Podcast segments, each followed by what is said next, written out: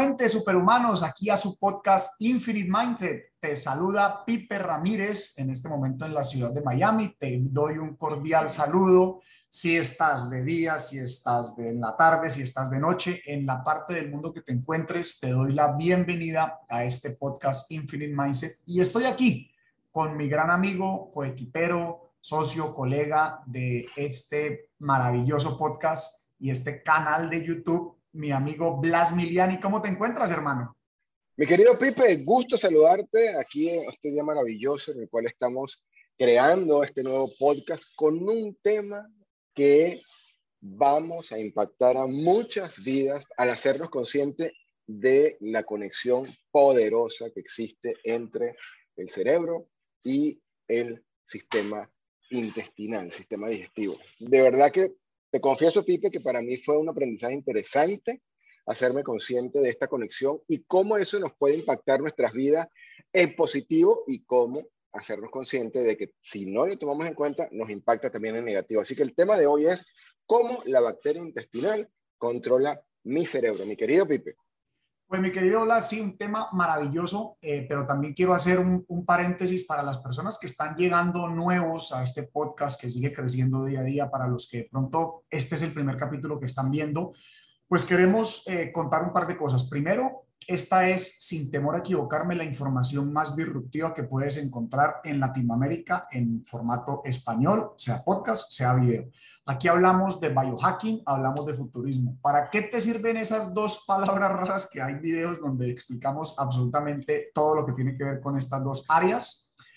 Sirve una para que te conviertas en el CEO, en el gerente, en el amo y señor de tu salud y tu bienestar.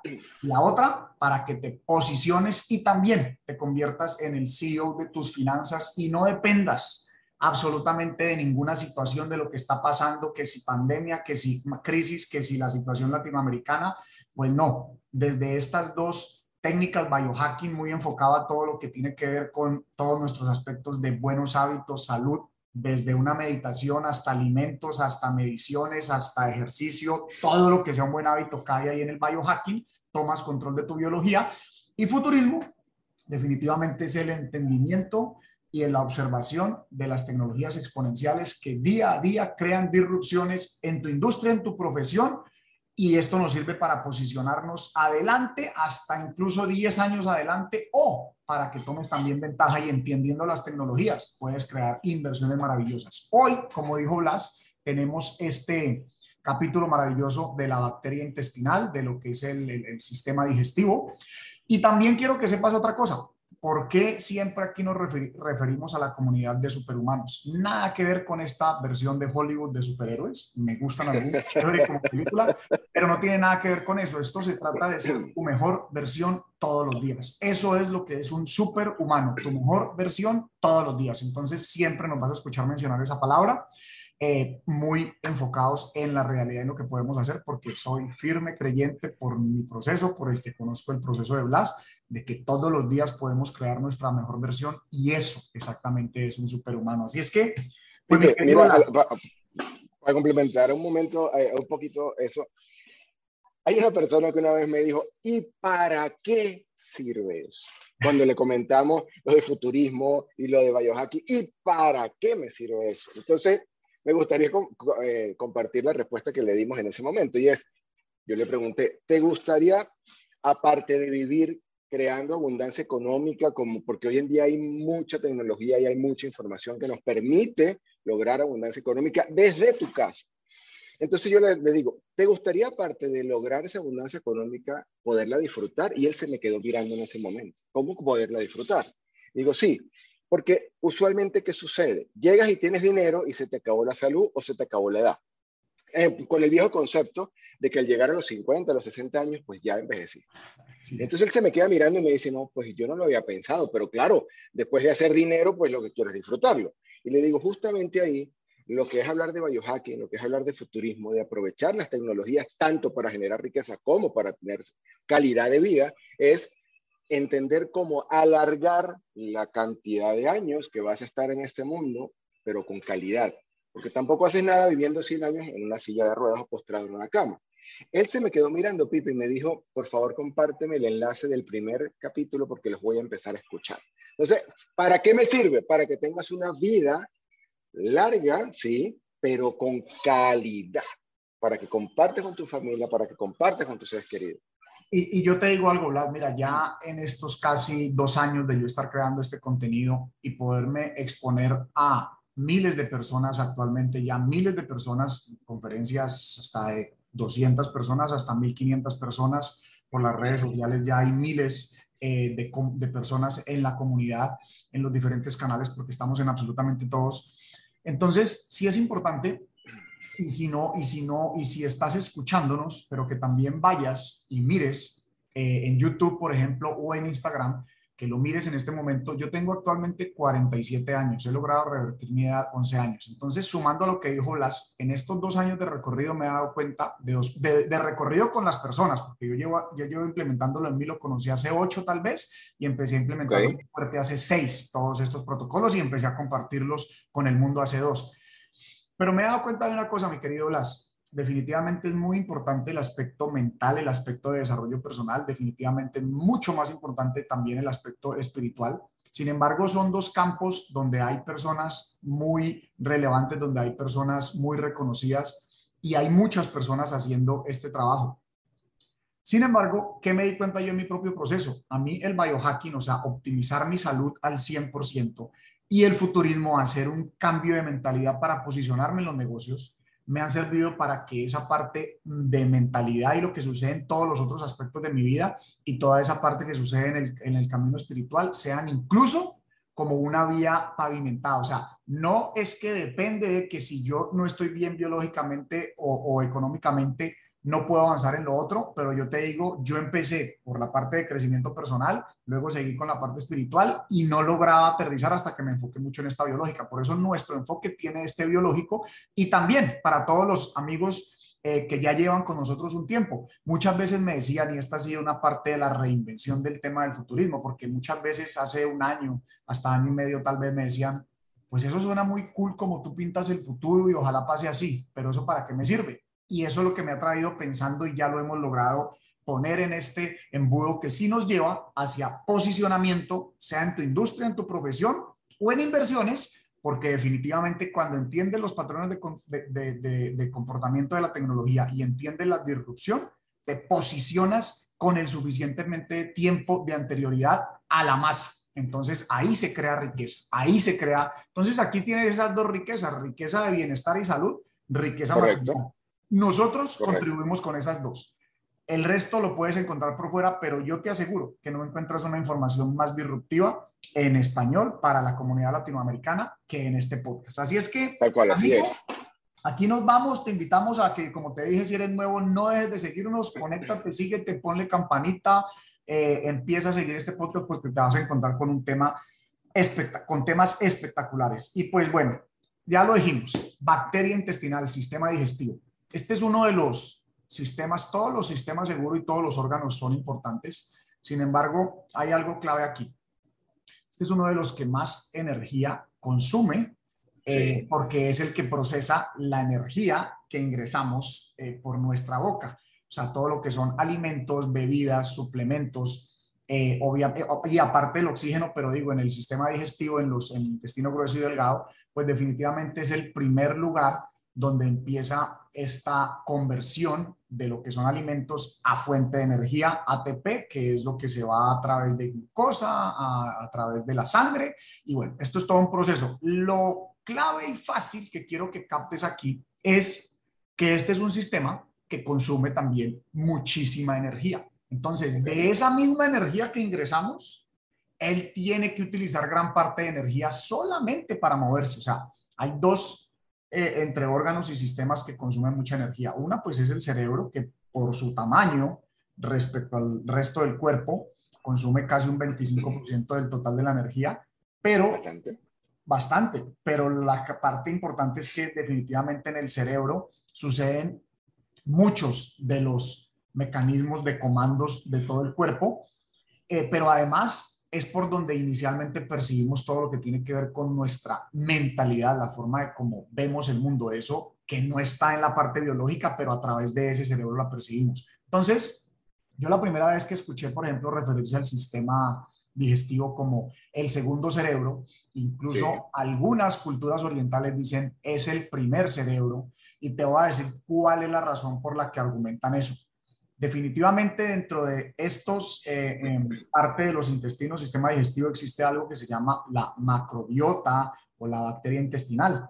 Y es una comunidad de bacterias que vive ahí adentro. Y sí, si no lo sabías. Se habla de millones de bacterias, Pipe, billones de bacterias ahí. Billones, son billones y billones y billones de bacterias que están ahí adentro. Entonces, esto se puede convertir en un verdadero poder o en una verdadera desgracia. Porque por más, y aquí es donde yo me centro mucho en entender la biología de nuestro cuerpo y se vuelve, como yo digo, una carretera, una, autopista pavimentada solo para ti, para el aspecto mental y espiritual. Y es que tú puedes estar muy bien preparado mentalmente y muy bien preparado eh, espiritualmente, pero si te comes lo que no es y tu bacteria intestinal se empieza a afectar y tienes una situación que desde el estómago empieza a crear un impacto en todo tu cuerpo, mira, se te puede ir así en un segundo tu aspecto espiritual, tu aspecto mental y reaccionas ante las, ante las cosas.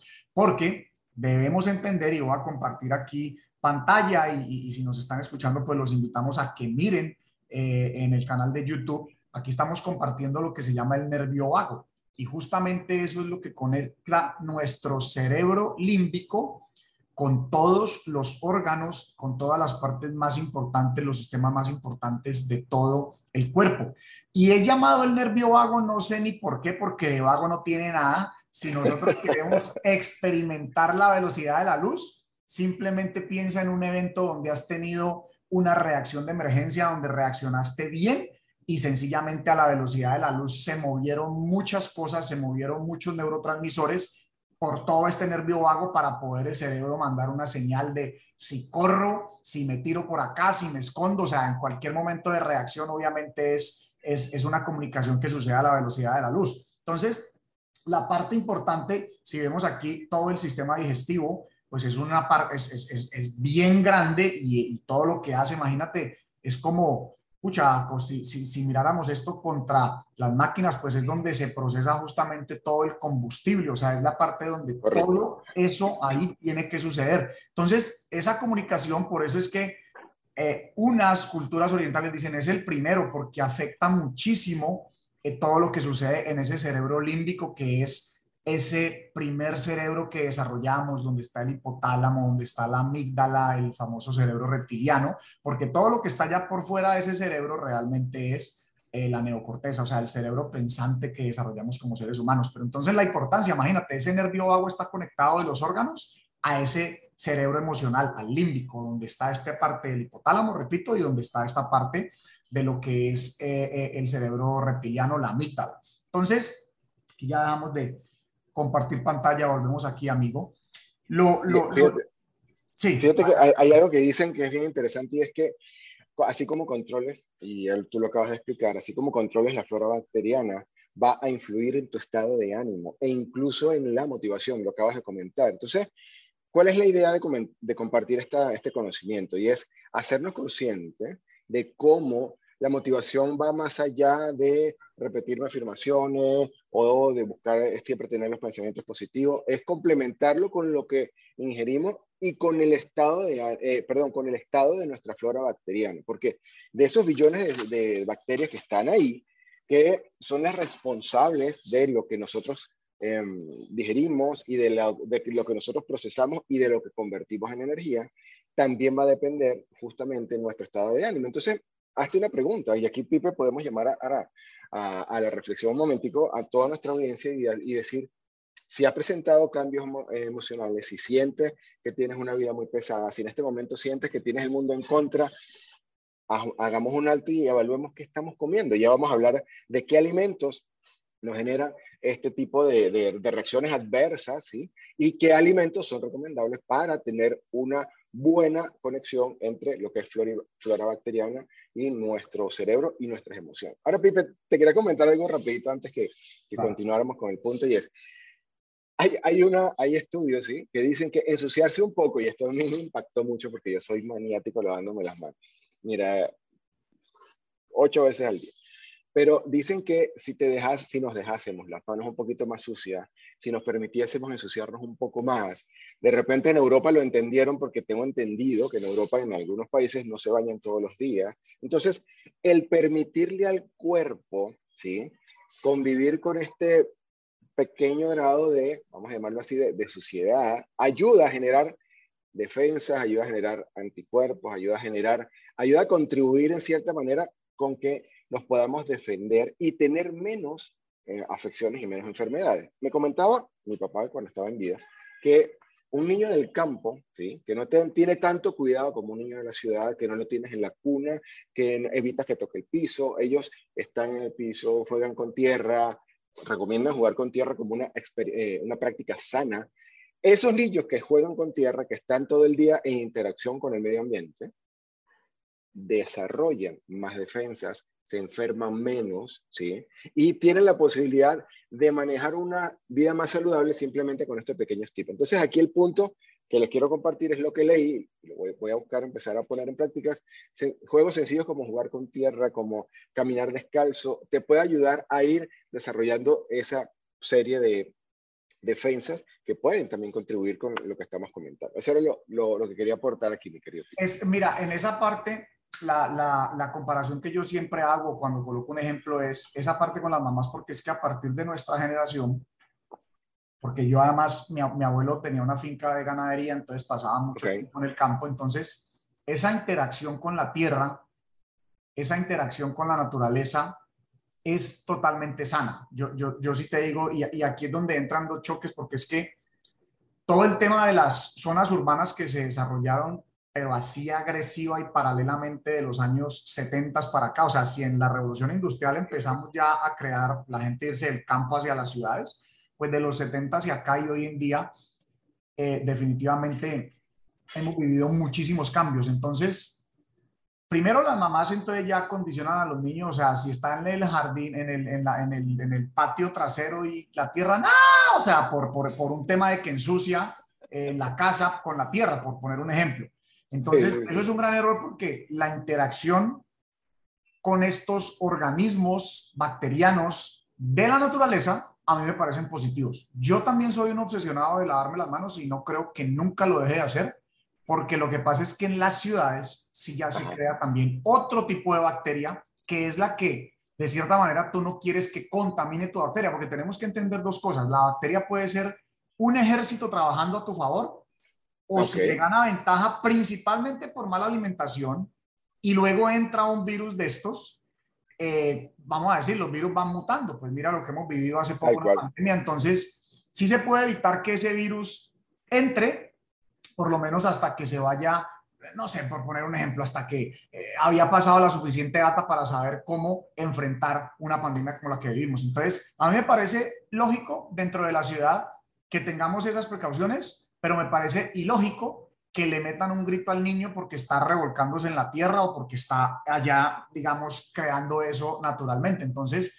eh, pero sí es importante, obviamente, entenderlo y me parece genial que hayas traído el tema porque creo que eso es parte de lo que se ha perdido. Pues hoy en día vemos niños que si viven solo en la ciudad y ni siquiera, ni siquiera hay el espacio para que lo regañen porque está metiéndose en la tierra. Entonces, digo, contacto tiene con esa naturaleza para reforzar esa bacteria intestinal. Y fíjate otra cosa importante antes, de meternos en la parte de la alimentación, y es que, por ejemplo, la bacteria intestinal, la flora bacteriana, eh, produce también neurotransmisores, o sea, el, el, transmisor ahora decías el estado de ánimo. Entonces, la serotonina es uno de los neurotransmisores que te pone en un buen modo, o sea, en un modo, eh, cuando estás en buen modo, vamos a decirlo así. Correcto. Pues en la bacteria intestinal, intestinal se produce, por muchos años creímos que esto solo sucedía en el cerebro, todos los neurotransmisores, pero gran cantidad de serotonina se produce desde la bacteria intestinal, desde acá, desde los intestinos.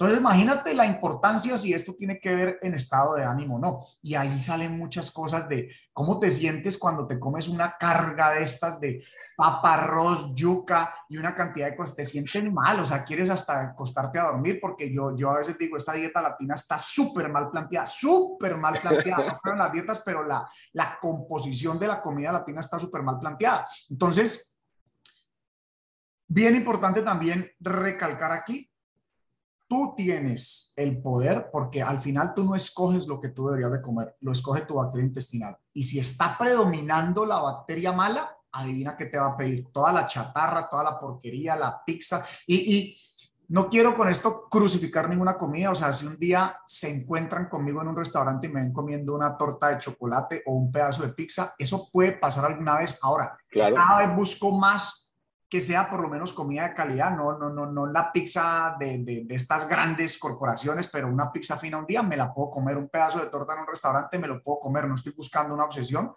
pero esto no está en el 80-90% del tiempo de mi alimentación. Entonces, mientras yo le esté dando la alimentación óptima a mi, a mi bacteria intestinal, los suplementos óptimos y la alimentación y la, y, ahora podremos dar datos generales, pero la alimentación y la suplementación, lo he dicho mil y una vez y lo reafirmo, es personalizada. No existe una dieta para todos, no existe una rutina para todos, esto es personalizado, o sea, podemos generalizar información para que seas lo suficientemente curioso, te hagas exámenes, porque además esto se puede medir, ahora también hablamos de eso, y te des cuenta en qué estado está cómo la puedes reforzar y, cómo puedes ser óptimo con esto.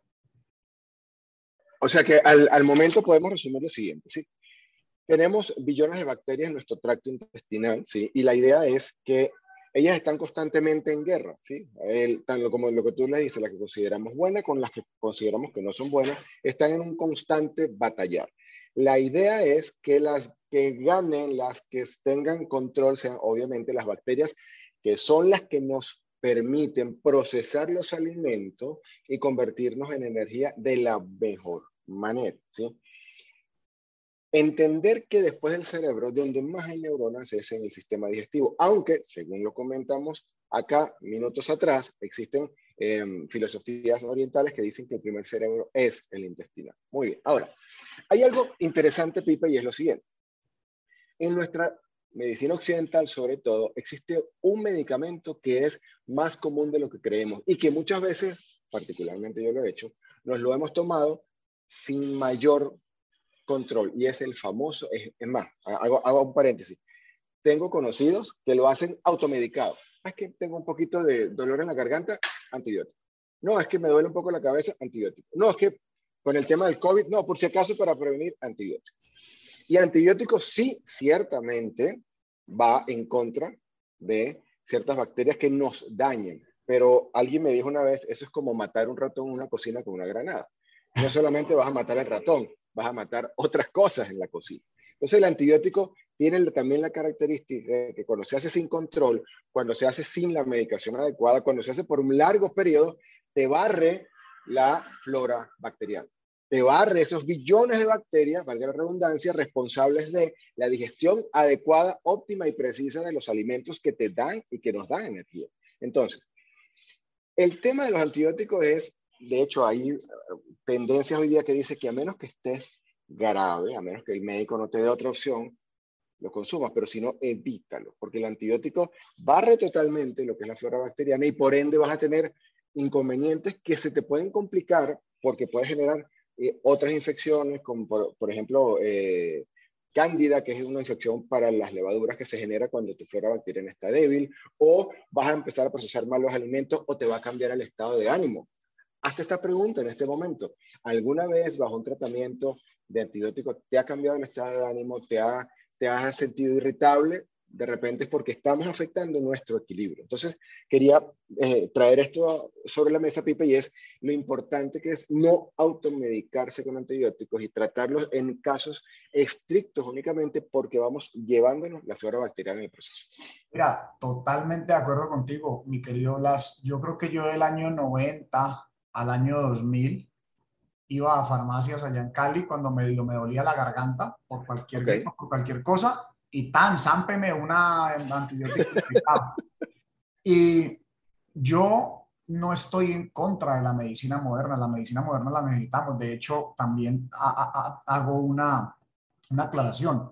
El hecho de que te hagas un biohacker y entiendas hasta tus exámenes de sangre no es para que te alejes de los doctores, al contrario, es para que tengas una conversación inteligente. Entonces, dicho lo que, lo que mencionaba Blas, eh, hice eso por muchos años, destruí mi bacteria intestinal porque además comía mal.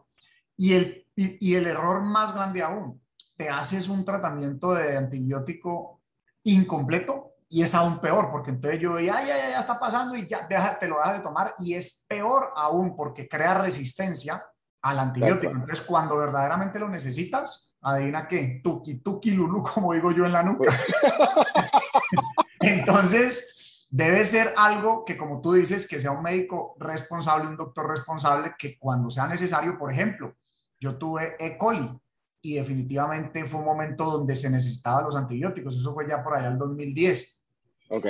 Y después de eso, llevo 12 años que no tengo que utilizar ningún antibiótico y no quiere decir que alguna vez no he tenido, o sea, medio COVID, a mí eh, me ha dado alguna gripa, alguna cosa por ahí, muy rara vez, pero lo que quiero decir es mi sistema inmune y todo está en tan buen punto, pues que no lo necesito, entonces que utilizarlo deliberadamente. Y de hecho, con eso hay otra cosa que también mata mucho la bacteria intestinal, que es el tema de, de esto que se utiliza ya para desparasitar. Eso acá en Estados Unidos no se utiliza, en Latinoamérica se utiliza por el tema del agua, pero hay formas naturales para desparasitar porque es un tema de aguas. El agua ya tiene muchas eh, bacterias que sí pueden ser fuertes eh, contra, contra el cuerpo. Acá está muy tratada, el problema acá es otro. Acá no se utiliza en Estados Unidos la, esa parte de, de desparasitar, pero lo que sí les digo es tengan precaución porque yo veo a veces mamás desparasitando todavía actualmente a los niños y hay procesos naturales que se pueden hacer para que esto no interfiera con la bacteria intestinal, porque vuelvo y repito, ella, dependiendo de si es una buena bacteria intestinal o es una mala bacteria intestinal, pues ahí va a tener todo que ver con las emociones, con,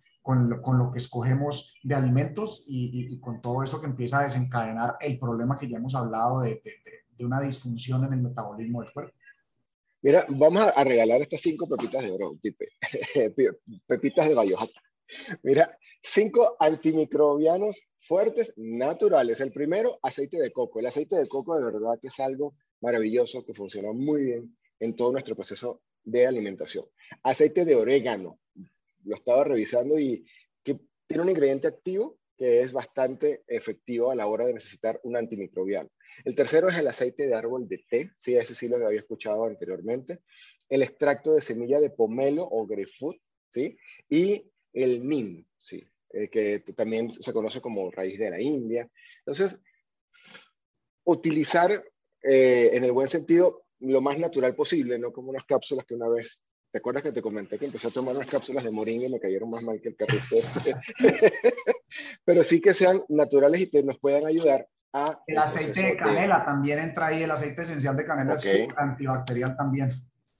Y, y, hay un tema, Pipe, con, el, con, con eliminar el azúcar, porque el azúcar justamente eh, afecta ¿sí? el, el bioma de, de, la, de, la, parte intestinal y, y, las bacterias pueden afectarse y entonces crear la cándida, que es lo de la eh, afección por las levaduras. Cuéntenos un poquito más de cómo el azúcar nos impacta, nos afecta, nos, nos impide tener una buena salud en la flora intestinal. Es que, fíjate, el azúcar y, la, y, las harinas refinadas, el, tema de las dos es que tanto azúcar, porque hoy en día se utiliza mucho azúcar refinada y harinas refinadas, esa es la parte que interfiere con este tema de la bacteria intestinal, o sea, la bacteria intestinal mala empieza a alimentarse de esto y entonces ahí es donde empieza a ganarle a la buena, con un componente más las harinas refinadas, eh, o sea, todo lo que tiene además eh, eh, este tema del gluten, es el que destruye con los años el intestino. Imagínate el intestino como un colador y los coladores, si tú le das y le das y le das y le das con los años, él se rompe porque él sostiene, sostiene, Entonces, ese gluten es una de las cosas que más permeabilidad crea en los intestinos. Y definitivamente por los intestinos tiene que permear pero, pero, pero que tiene que permear calidad, o sea, no algo que lo vaya rompiendo. Es como una mallita delgadita. Entonces, con los años, por eso es que vemos personas que ya están en una edad avanzada y tienen infecciones muy fácilmente, es porque tienen totalmente permeados sus intestinos. Entonces, es bien importante entender eso, que no solo desde que alimenta la mala bacteria intestinal, pero entonces va creando esa permeabilidad. El gluten es uno de los grandes contribuyentes en que esto suceda. Y no se trata de comer entonces harinas gluten free, porque es que para que sucedan esas harinas, también entonces lo que termina es haciendo un proceso químico que también termina eh, toreando más la, la bacteria intestinal mala y jodiendo la buena. Entonces, realmente es empezar, no es no carbohidratos, pero es carbohidratos no al estilo latinoamericano, pero hay carbohidratos eh, que son positivos, o sea, que, que, no crean ese daño que crean las harinas refinadas. Es que tenemos que pensar en todo esto que esté supremamente industrializado, que, se, que viva procesos altamente industrializados, es dañino para nosotros, para nuestro cuerpo. Entonces, eh, sí, esa parte importantísimo mencionarla porque, porque tenemos que cuidar eso. de, de, eso depende muchísimo el tema de la calidad de vida que tengamos eh, pasadas unas cuantas décadas. O sea, eso depende muchísimo esa calidad de vida por el tema de, de infecciones. Además, ¿qué sentido tiene, o sea, estar emocionalmente desbalanceado porque no estás balanceando bien tu bacteria intestinal? Tal cual. De, hecho, yo también leía que el azúcar te genera un desequilibrio lo, que hemos comentado entre ese equilibrio entre la, cantidad de bacterias que son las que te benefician y las que no, y el azúcar pasa directamente a desequilibrar el, sistema y por eso genera pues todas estas complicaciones. Ahora, pasando a los alimentos que sí nos ayudarían, ¿sí? Yo he escuchado que las frutas verdes, eh, perdón, las verduras nos ayudan muchísimo porque tienen un alto contenido en fibra. Y ahí vienen dos protagonistas, uno es el brócoli y el otro es el coliflor.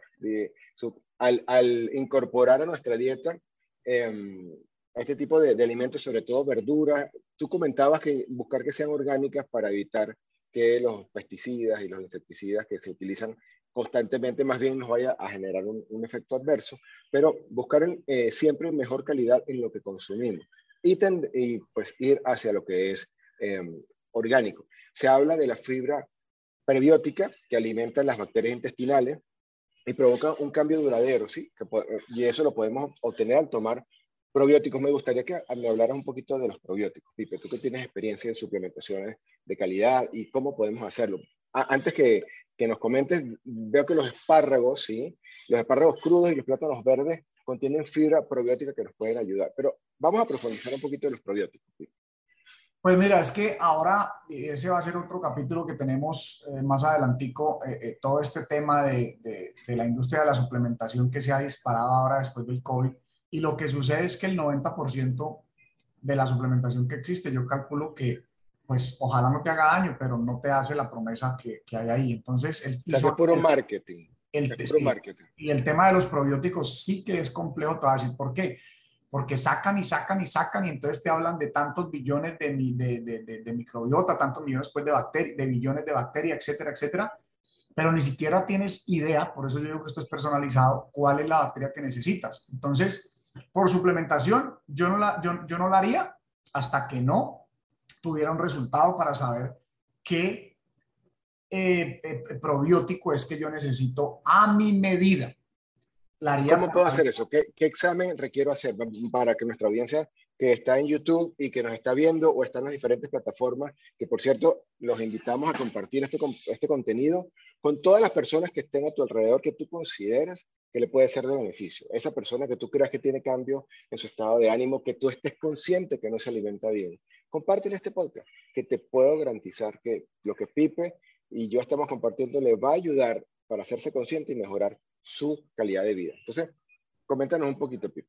Pues mira, acá en Estados Unidos, puedo hablar por Estados Unidos, eh, que, que, está muy avanzada la industria, hay un examen que te evalúa exactamente todo lo que es tu bacteria intestinal. Un examen fácil de interpretar, porque es que estos exámenes existen hace años en varias partes en la también, pero son de esas cosas que parecen un código secreto que al final ni los doctores muchas veces saben interpretar, es una cosa loquísima lo que saca un laboratorio con eso.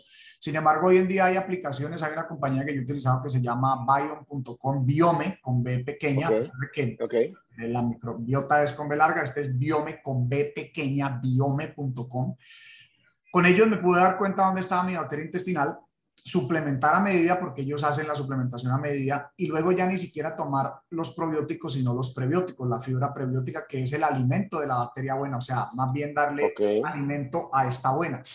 En Latinoamérica tenemos una ventaja, esta es la que yo veo, con el tema que tú mencionabas de los alimentos eh, orgánicos. O sea, acá es mucho más difícil eh, eh, encontrar y mucho más costoso encontrar los alimentos orgánicos. En Latinoamérica los encontramos fácilmente si no nos vamos a las grandes plataformas. Las grandes plataformas también tienen, pero yo digo, hombre, si podemos ahorrar dinero y comprarlo en plazas de mercado, etcétera, esos no son sino lavarlos bien, pero entre más orgánicos y naturales son divinos. Entonces yo ahí haría hay, hay muchos alimentos pero sería una combinación de muchos diferentes alimentos que definitivamente muchos proveen. Tú mencionaste el plátano, entonces está el brócoli, pero entonces está también, por ejemplo, el yogur griego, eh, el yogur griego sin azúcar, o sea, tenemos que ir siendo un poco curiosos y entender, o sea, pues un yogur griego, ¿por qué? Porque es interesante, porque la caseína, que es esa proteína que no sabemos procesar también los seres humanos, que es la que está en la leche, que por eso se le tira tan duro la leche. La, gente a veces se confunde porque entonces yo digo, no, yogurcito griego un par de veces a la semana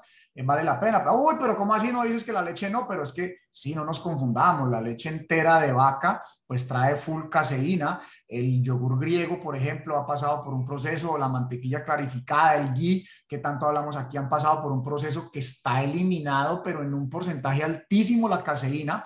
Y también no es para utilizar el yogur griego todos los días. Yo, yo, yo, yo lo utilizo unas dos, tres veces a la semana para hacer ahí un bol.